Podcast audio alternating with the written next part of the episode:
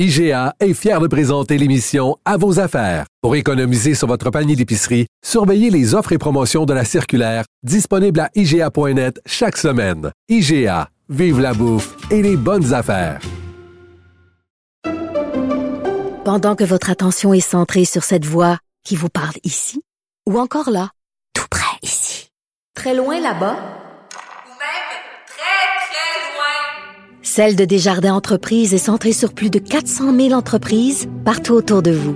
Depuis plus de 120 ans, nos équipes dédiées accompagnent les entrepreneurs d'ici à chaque étape pour qu'ils puissent rester centrés sur ce qui compte, la croissance de leur entreprise.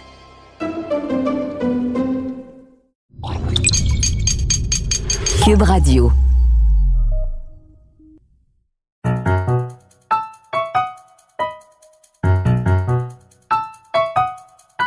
Ici Mathieu Boccoté et bienvenue aux Idées mènent le monde.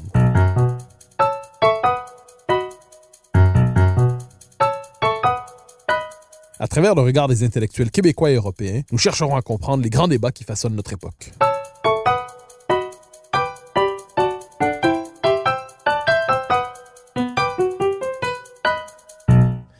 Dimanche dernier, le 25 avril, se tenait à Paris une manifestation pour marquer la révolte de bien des Français devant l'antisémitisme dans les suites de l'affaire Sarah Halimi, torturée puis assassinée par Kobili Traoré en 2017 et qui a ressurgi dans l'actualité judiciaire ces derniers jours.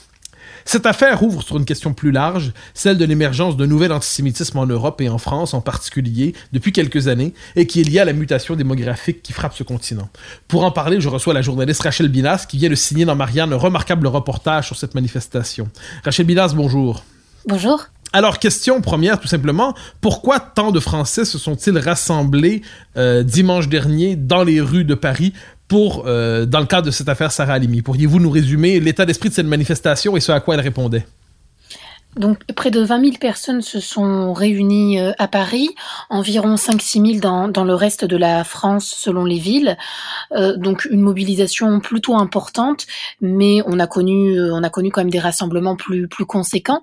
Euh, elle elle avait plusieurs plusieurs motifs.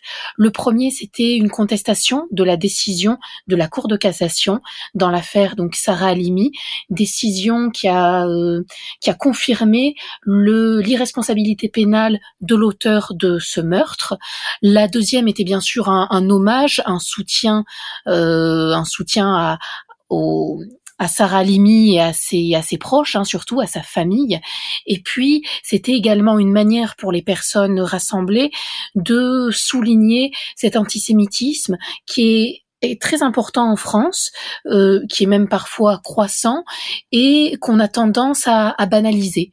Euh, donc c'est autour de ces de ces trois motifs, de ces trois raisons que des personnes, en effet, que, que des milliers de personnes ont souhaité se rassembler. Alors vous avez utilisé une formule qui revient souvent dans le paysage français, mais qui nous est peut-être moins familière ici en Amérique du Nord. Vous parlez de nouvel antisémitisme. Pourquoi parle-t-on d'un nouvel antisémitisme?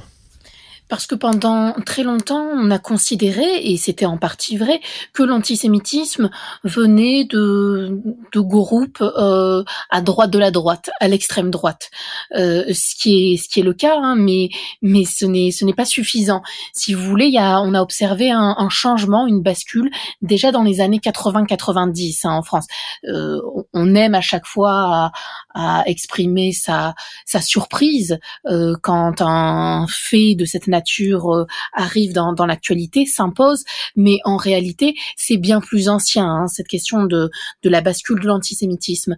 Et euh, pour beaucoup d'observateurs, ben en réalité, l'antisémitisme est toujours celui de euh, l'extrême droite.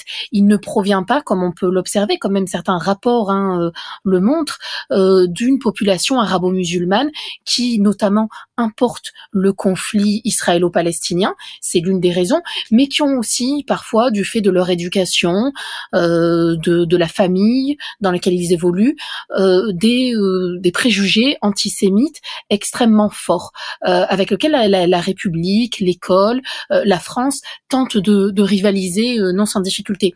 Et, et, vous connaissez ce mot de Nietzsche, la croyance que rien ne change provient soit d'une mauvaise vue, soit d'une mauvaise foi.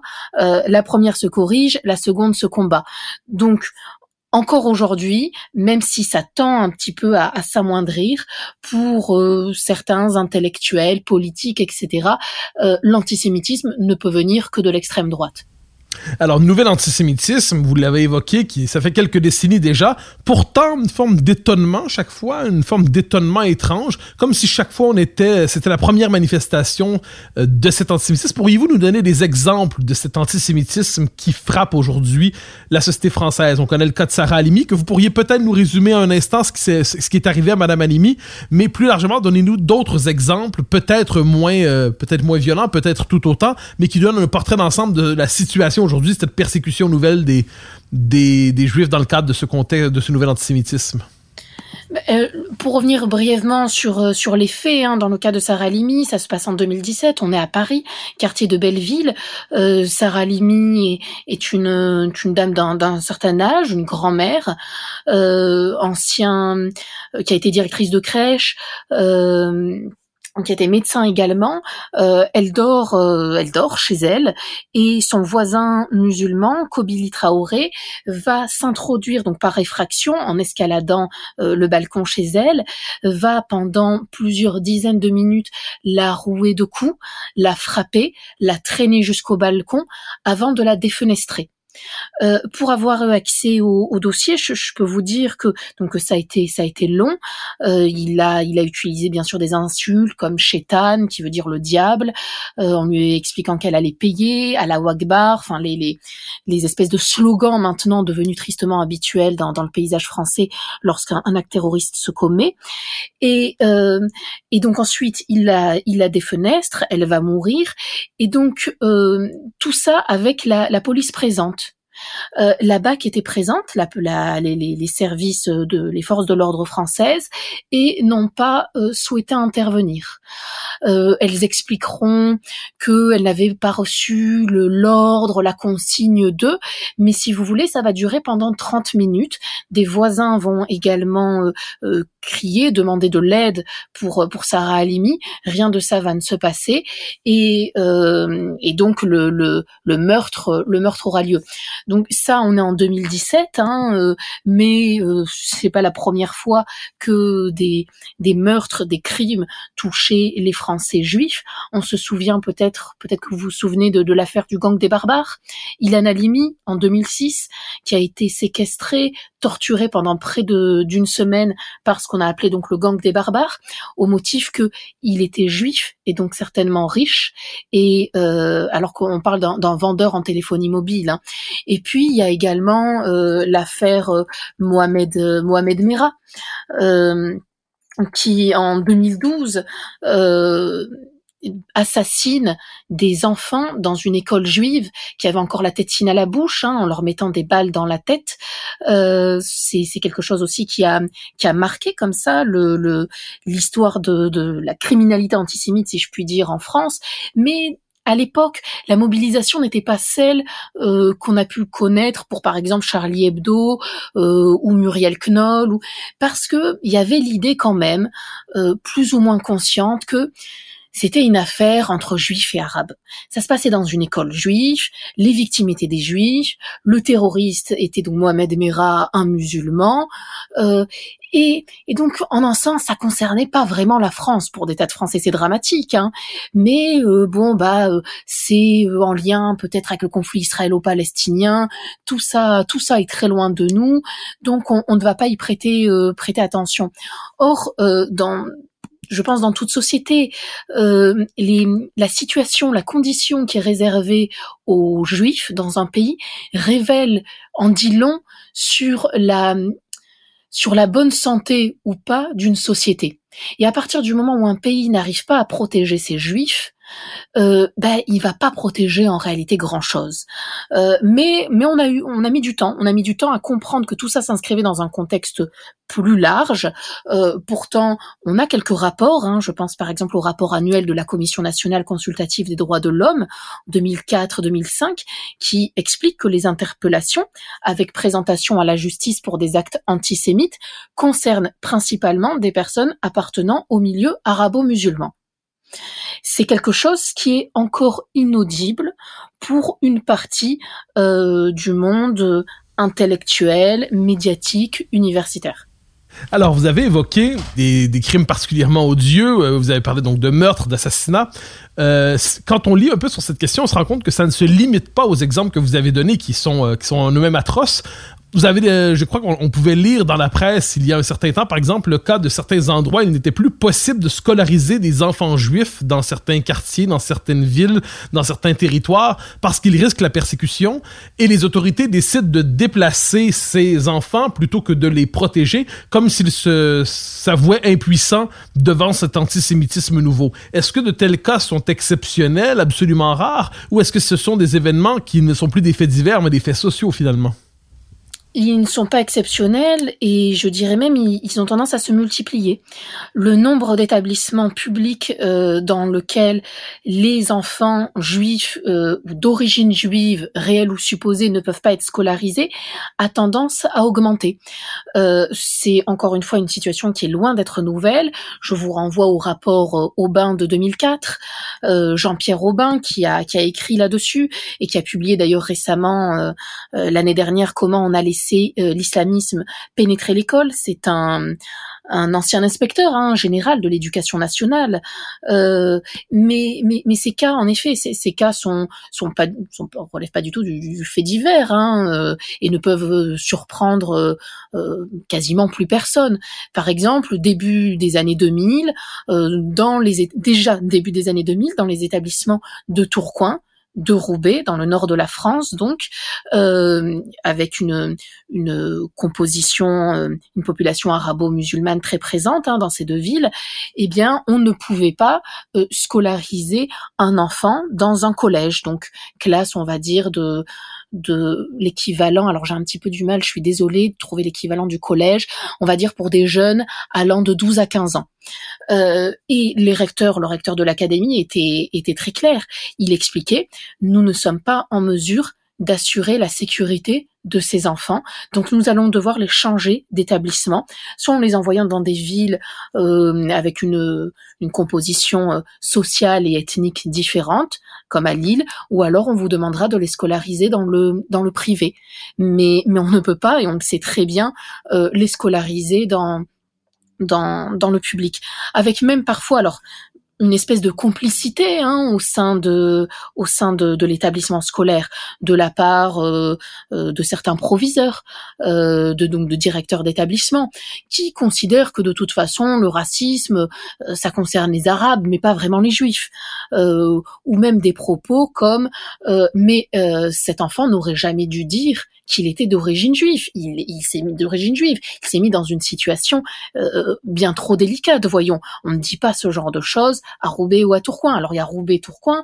On peut citer aussi certaines certaines villes euh, d'Île-de-France, Marseille. Mais voilà, il y a il y a comme ça un nombre d'établissements dans lesquels il n'est pas possible de scolariser un enfant sans lui faire prendre des risques à partir du moment où il est juif. Alors on a évoqué quelquefois, j'ai souvent retrouvé cette expression. Me, vous me direz si elle est trop polémique, mais le fait qu'en certains quartiers où ils étaient historiquement implantés, euh, il y a eu une forme de, nettoyage ethnique implicite à l'endroit de la communauté juive, c'est-à-dire euh, euh, ils étaient présents, ils ne, ne le sont plus, l'environnement est devenu suffisamment hostile pour qu'il ne soit plus possible pour eux d'y habiter d'une manière ou de l'autre. Donc en quelque sorte, même si la formule, vous me direz, est-ce que la formule elle est excessive, mais est-ce qu'elle correspond aussi à une réalité? Je, je parlerai pas de nettoyage ethnique parce que ça voudrait dire qu'il y a un élément intentionnel derrière. Je, je pense pas que ce soit le cas. Euh, c'est un mouvement en fait qui se fait on, ne demande pas aux juifs de partir, loin de là, mais la situation est telle qu'ils ne peuvent pas faire autrement euh, que de déménager. Alors en effet, on parle souvent, et à juste titre, de ce qu'on appelle les, les, alias, c'est-à-dire ces euh, Français juifs, ou ces juifs hein, de manière générale, qui quittent leur pays pour rejoindre Israël. Euh, pour vous donner un ordre d'idée, entre 2000 et 2017 en France, 55 000 juifs ont fait leur alia, ce qui correspond quasiment à 10% des Français de confession juive. Hein. Juive, pardon. Donc le le premier motif d'Alia, il reste religieux, mais on sait que l'aspect sécuritaire agit vraiment comme un accélérateur. Donc il y a ces alias, il y a aussi euh, des, déménagements qui se font, des installations euh, qui peuvent se faire au Québec, au Canada, aux États-Unis ou au Royaume-Uni par exemple.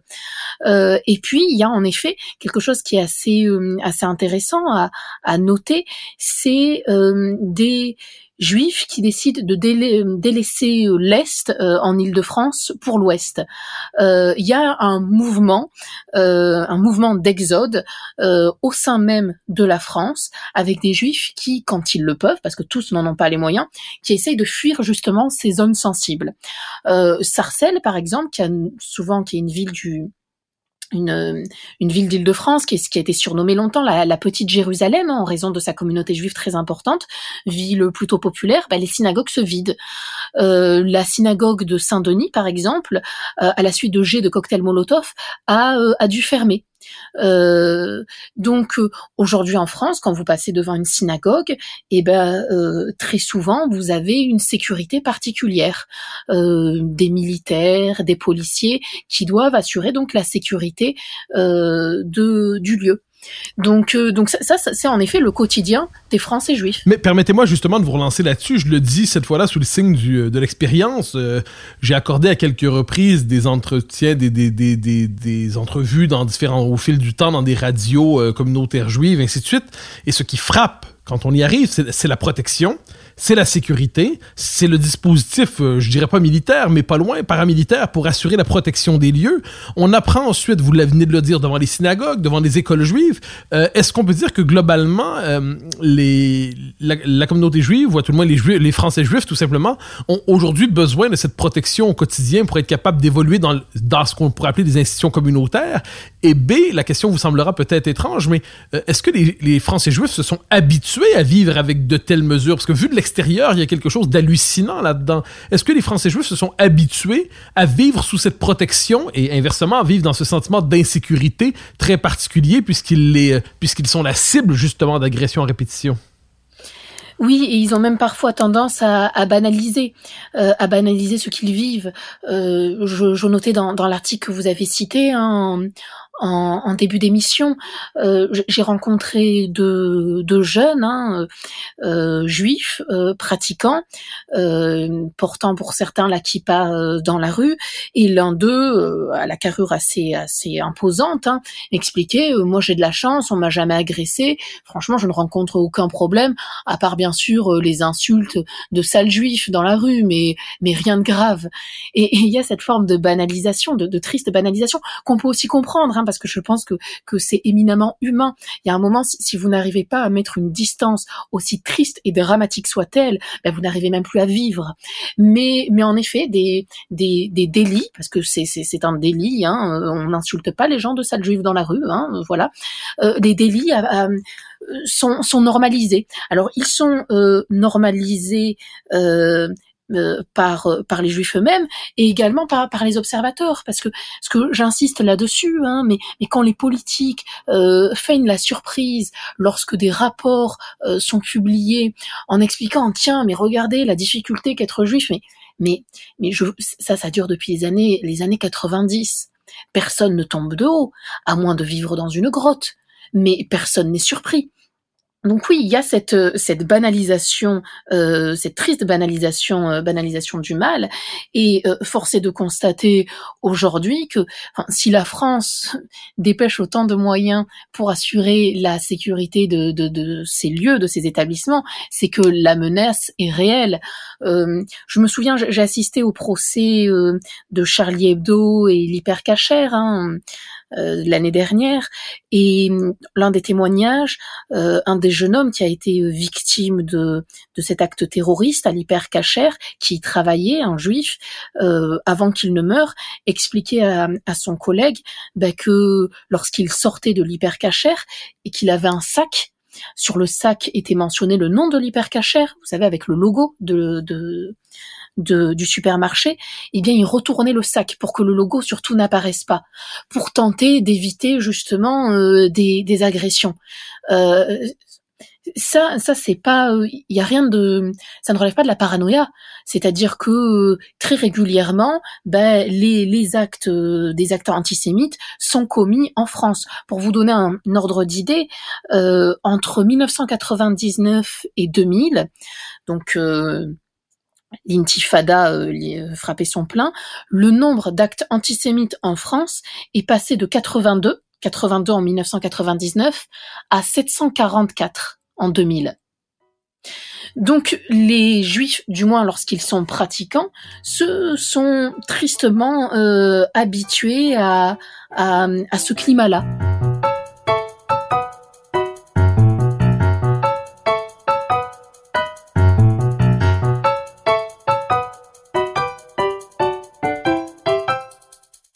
IGA est fier de présenter l'émission À vos affaires. Pour économiser sur votre panier d'épicerie, surveillez les offres et promotions de la circulaire disponible à IGA.net chaque semaine. IGA, vive la bouffe et les bonnes affaires.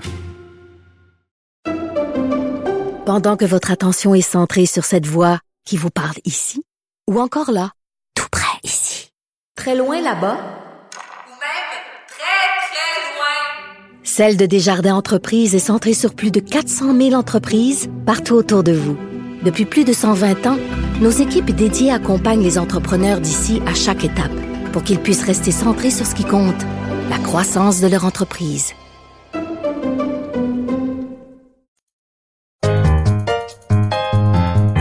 Alors, il y a, euh, parce qu'il y, a, plusieurs manières, je crois, pour les, Français juifs de s'inscrire dans l'espace public. Hein. C'est-à-dire, il y a euh, ceux qui ont une identification d'abord à la communauté, vous me préciserez si je me trompe. Il y a ceux qui ont d'abord une forme de, d'identité très, très, très républicaine, très laïque, très laïciste en quelque sorte. On évoque quelquefois, par exemple, le fait que, par exemple, je peux penser à plusieurs figures dans l'espace public qui défendent aujourd'hui euh, justement la, la culture française, les mœurs françaises. On peut penser à des gens comme Elisabeth Lévy on peut penser comme à Finkielkraut, on peut penser à plusieurs personnes qui, d'une manière ou de l'autre, dans l'espace public, euh, cette parole. Euh, la question que je vous poserais, c'est quelle est la réaction globalement, plus assez largement, de, des Français juifs par rapport à cette situation? Une, un réflexe de défense communautaire, un réflexe de défense par l'universalisme et le républicanisme, euh, ou, la fuite, tout simplement l'exode, euh, la LIA, comme vous avez évoqué. Quelles sont les différentes réactions dans la communauté juive par rapport à cette situation, par rapport à ce contexte? Il y a en effet les Français juifs euh, extrêmement euh, républicains qui ont été euh, biberonnés justement aux valeurs de la République, à, l'amour de, la France et qui ne souhaitent pas, hein, de toute façon, qui, ne souhaitent pas partir et qui et qui pour eux il y a qu'un pays c'est la France. Euh, la perspective d'Israël ça va pour des vacances mais on ne s'y installe pas. C'est c'est c'est c'est pas quelque chose qui est forcément euh, envisageable. Euh, il y a en effet des juifs qui sont qui sont pratiquants et qui pensaient parfois bah, qu'il y avait un projet d'installation d'Alia pour des raisons religieuses mais qui vont accélérer en fait ce processus cette installation en famille. Parce que par exemple ben, souvent ils expliquent, hein, ils ont peur pour euh, pour leurs enfants, ils n'ont pas envie que leurs enfants grandissent dans un pays qui peine justement à leur assurer une sécurité. Euh, il y a également euh, ces Français juifs qui eux choisissent de s'installer, je l'ai dit, au Québec, au Canada, au Royaume-Uni ou aux États-Unis. Il y a y a, tout ça, il y a tout ça qui en effet qui, qui cohabite, qui existe, en gardant à l'esprit quelque chose, hein, c'est que la France est le pays d'Europe qui compte à la fois le plus de juifs et le plus de, musulmans, avec donc toutes les, difficultés euh, aujourd'hui à, exister, euh, pour ne pas dire coexister. Est-ce qu'on peut dire que les Français juifs se sentent abandonnés par la France? Je, m'explique. J'ai entendu à quelques reprises cette formule. Euh, vous avez vous-même évoqué le poids des communautés, et j'ai entendu souvent cette formule au, fil de conversations en France il y a 700 000 juifs en France et il y a 7 millions de musulmans en France. Euh, sachant le, la dynamique électorale propre à la démocratie, la, la, communauté juive est de plus en plus abandonnée, elle est de plus en plus négligée. Et donc, est-ce qu'il y a ce sentiment d'être abandonné? Est-ce qu'il y a ce sentiment que, je donne un exemple, vous avez évoqué, je crois, dans votre article, on entend quelquefois l'antisémitisme ne concerne pas d'abord la communauté juive, ça concerne l'ensemble de la communauté nationale. Ça ne vise pas, euh, le sort réservé à Sarah Halimi ne devrait pas euh, heurter simplement la communauté juive, mais tous les Français, quels qu'ils soient, quelle que soit leur confession. On entend le slogan, est-ce que pour vous, le slogan est ancré dans la réalité ou est-ce qu'il ne s'agit finalement que d'un slogan? Non, en, effet, beaucoup de, Français juifs se sentent, se sentent abandonnés, voire même communautarisés malgré eux. Euh, en effet, euh, l'affaire euh, l'affaire Sarah Halimi, elle, elle, est juive, mais elle est française avant tout. Elle est française et elle a été assassinée en France. Euh, elle a été assassinée à Paris. Il y avait cette volonté justement euh, hier au, cours de la mobilisation, alors euh, qui a rencontré plus ou moins de succès, hein, mais mais justement de vouloir montrer que ce n'est pas la communauté juive qui est concernée, qui doit être concernée par l'antisémitisme, mais l'ensemble de de la France. Et bon nombre de de Français juifs ont l'impression que en effet leur cas n'intéresse pas ou peu, euh, trop faiblement. Vous avez parlé de, de 700 000 juifs, hein, il y, en a moins en France. Hein, euh, on est plutôt autour de 500 000, 600 000 maximum. Et ce chiffre tend euh, à décroître du fait de, des départs. Mais bien sûr, bien sûr qu'aujourd'hui, la politique se fait, hélas, en partie en fonction de la démographie. Euh, et que bah, euh, une population qui est plutôt intégrée, euh, qui ne fait pas vraiment de vagues. Hier, la manifestation s'est terminée dans, dans, dans, le calme absolu. Hein, les voitures n'ont pas été brûlées. ben, les, les, Français juifs ont l'impression de de ne pas vraiment intéresser. c'est alors il y a une préoccupation dans, dans les discours, il y a une préoccupation une fois par an au dîner du CRIF, mais sinon, ben, c'est une suite comme ça de, de qu'on considère être des, faits divers euh, sur lesquels on met une espèce de, de pansement, mais, mais jamais on ne s'attaque réellement aux, racines du mal. On a déjà des difficultés hein, à identifier ce mal, à le nommer. Alors s'attaquer aux, origines, euh, aux origines encore moins. Je pardonnez d'insister, mais je pense que c'est important. Encore une fois, ça date pas de de 2012 ou 2017, ça date des années 90. Euh, Ilan le gang euh, des barbares, c'était 2006. On est en 2021. Alors, j'aimerais vous relancer sur un élément qui est en lien exactement avec ce que vous venez de dire. Je, m'intéressais à la manifestation de dimanche, aux différents discours qui ont été tenus, aux différents tweets qui se faisaient, aux déclarations. À notre époque, se fait aussi par tweet.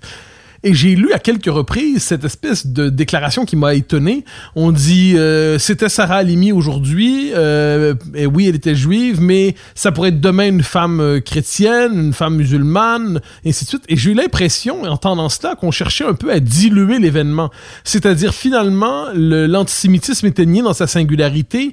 La, la, la, la violence contre les juifs de France était était finalement relativisée et elle n'était légitime que parce qu'on faisait une forme d'amalgame en disant que ça pourrait être quelqu'un de toutes les communautés. Est-ce qu'il n'y a pas dans un tel discours une volonté de diluer ce qui se passe alors que l'événement est en lui-même très tout à fait singulier, en lui-même tout à fait euh, euh, d'une immense violence? Est-ce qu'il n'y a pas une volonté de diluer les événements lorsqu'on parle ainsi?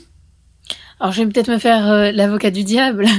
Euh, c'est peut-être également une manière d'expliquer que euh, ça doit concerner tout le monde et que le terrorisme ne touche pas seulement les juifs, mais il peut toucher, on l'a vu, des policiers, des dessinateurs, des militaires, etc. Ensuite, en effet, là où vous avez raison, c'est que si c'est une manière ensuite d'évacuer la spécificité de l'antisémitisme, en France, là, ça devient extrêmement problématique. Euh, parce que euh, elle n'a pas été euh, visée parce que c'était une française, elle a été apparemment visée parce qu'elle était juive et que ce n'est pas la première. On a eu l'occasion là de, de l'évoquer. ça sera certainement pas la dernière Hein, euh, il faut, faut, faut, parler franchement. Hein. Euh, la situation dans les écoles ne s'améliore pas. La situation dans un certain nombre de villes, dans, même dans l'espace public, est, est, devenue extrêmement problématique. Aller porter une kippa à Roubaix, à Tourcoing euh, ou à Barbès, je dis pas que c'est impossible, mais bonne chance. J'aime à croire que votre espérance de vie ne sera pas diminuée, mais euh, c'est arrivé. J'ai assisté, enfin, euh, par exemple, dans le métro entre Tourcoing, Roubaix, un justement un juif portait la kippa, un arabe lui a fait remarquer qu'il fallait faire attention. Il, était bienveillant hein, en expliquant mais attention, mais enlevez votre kippa euh, euh, si quelqu'un vous voit, vous, vous, prenez des risques. Et là, euh, un homme, alors je ne sais pas de quelle confession, noir, a pris la parole et a a voulu expliquer euh, que bah il avait raison de la porter et que c'était pas normal que il faille encore euh, se cacher et que euh, et qu'il fallait l'accepter comme tel, etc. Ces scènes comme ça d'humanité, elles sont précieuses, elles sont extrêmement importantes. Mais mais pour combien d'actes antisémites et combien de situations qu'on a décidé d'accepter depuis au moins une vingtaine d'années?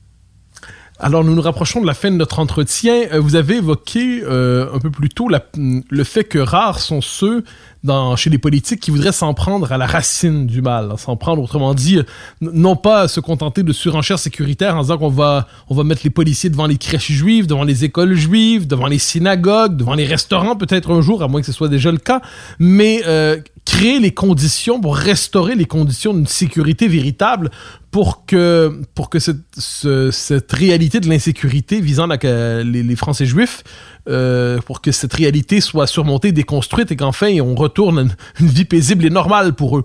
Euh, est-ce, à quoi ressemblerait, je ne veux pas vous transformer en, ministre de l'Intérieur, mais, mais à quoi ressemblerait une, euh, une politique qui permettrait véritablement d'éradiquer cet antisémitisme qui, qui, qui ce nouvel antisémitisme dont nous parlons depuis le début de l'émission?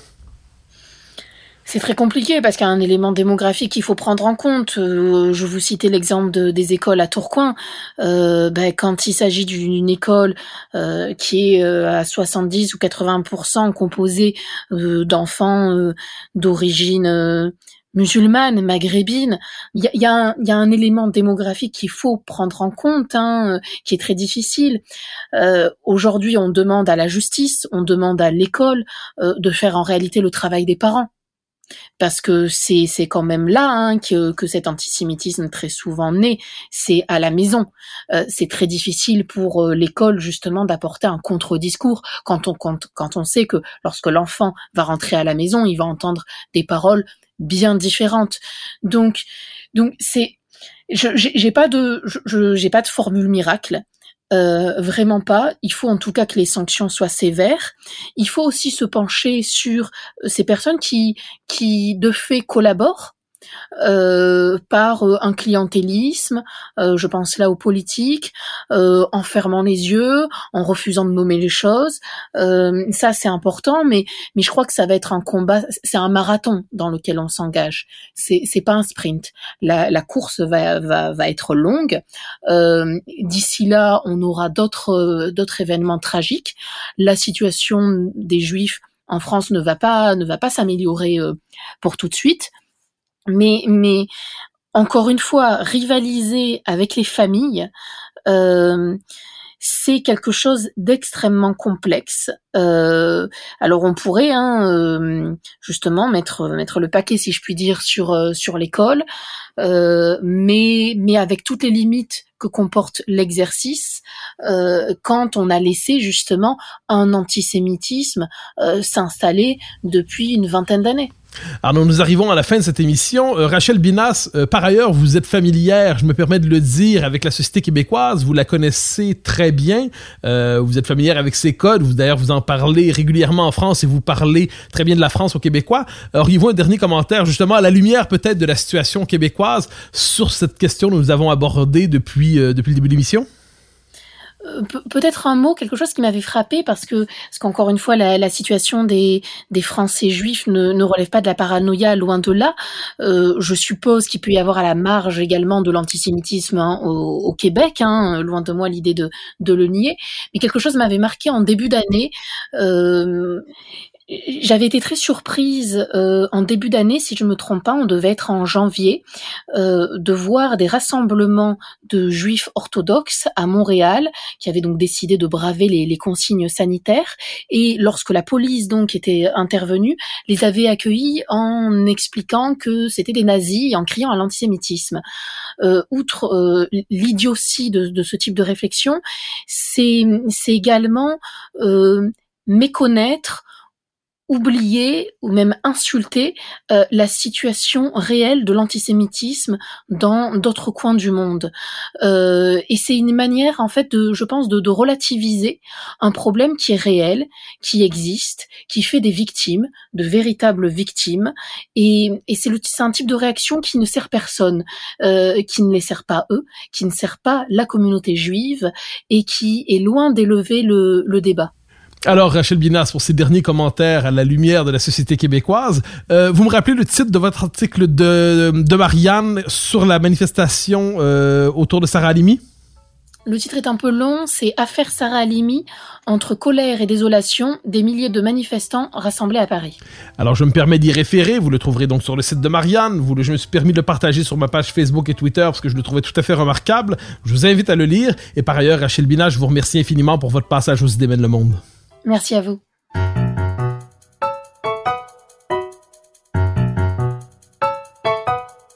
Chers auditeurs des idées mènent le monde, vous pouvez faire connaître le balado sur vos réseaux sociaux en partageant les épisodes que vous aimez. Cela nous donne à chaque fois un fier coup de main pour faire circuler les idées. Aussi, si vous écoutez sur une autre plateforme que Cube Radio, laissez-nous un commentaire. C'est encore une fois un geste qui nous permettra de faire connaître la série à un plus grand nombre. Merci à vous d'être à l'écoute. Vous pouvez me suivre sur Twitter et sur Facebook. Vous pouvez également lire mes chroniques chaque mardi, mercredi, jeudi et samedi dans le Journal de Montréal. Vous pouvez également m'écouter chaque semaine à la Joute et sur Cube Radio tous les jours à 10h à l'émission de Richard Martineau. Animation et recherche, Mathieu Bocoté. Réalisation, Anne-Sophie Carpentier. Une production Cube Radio.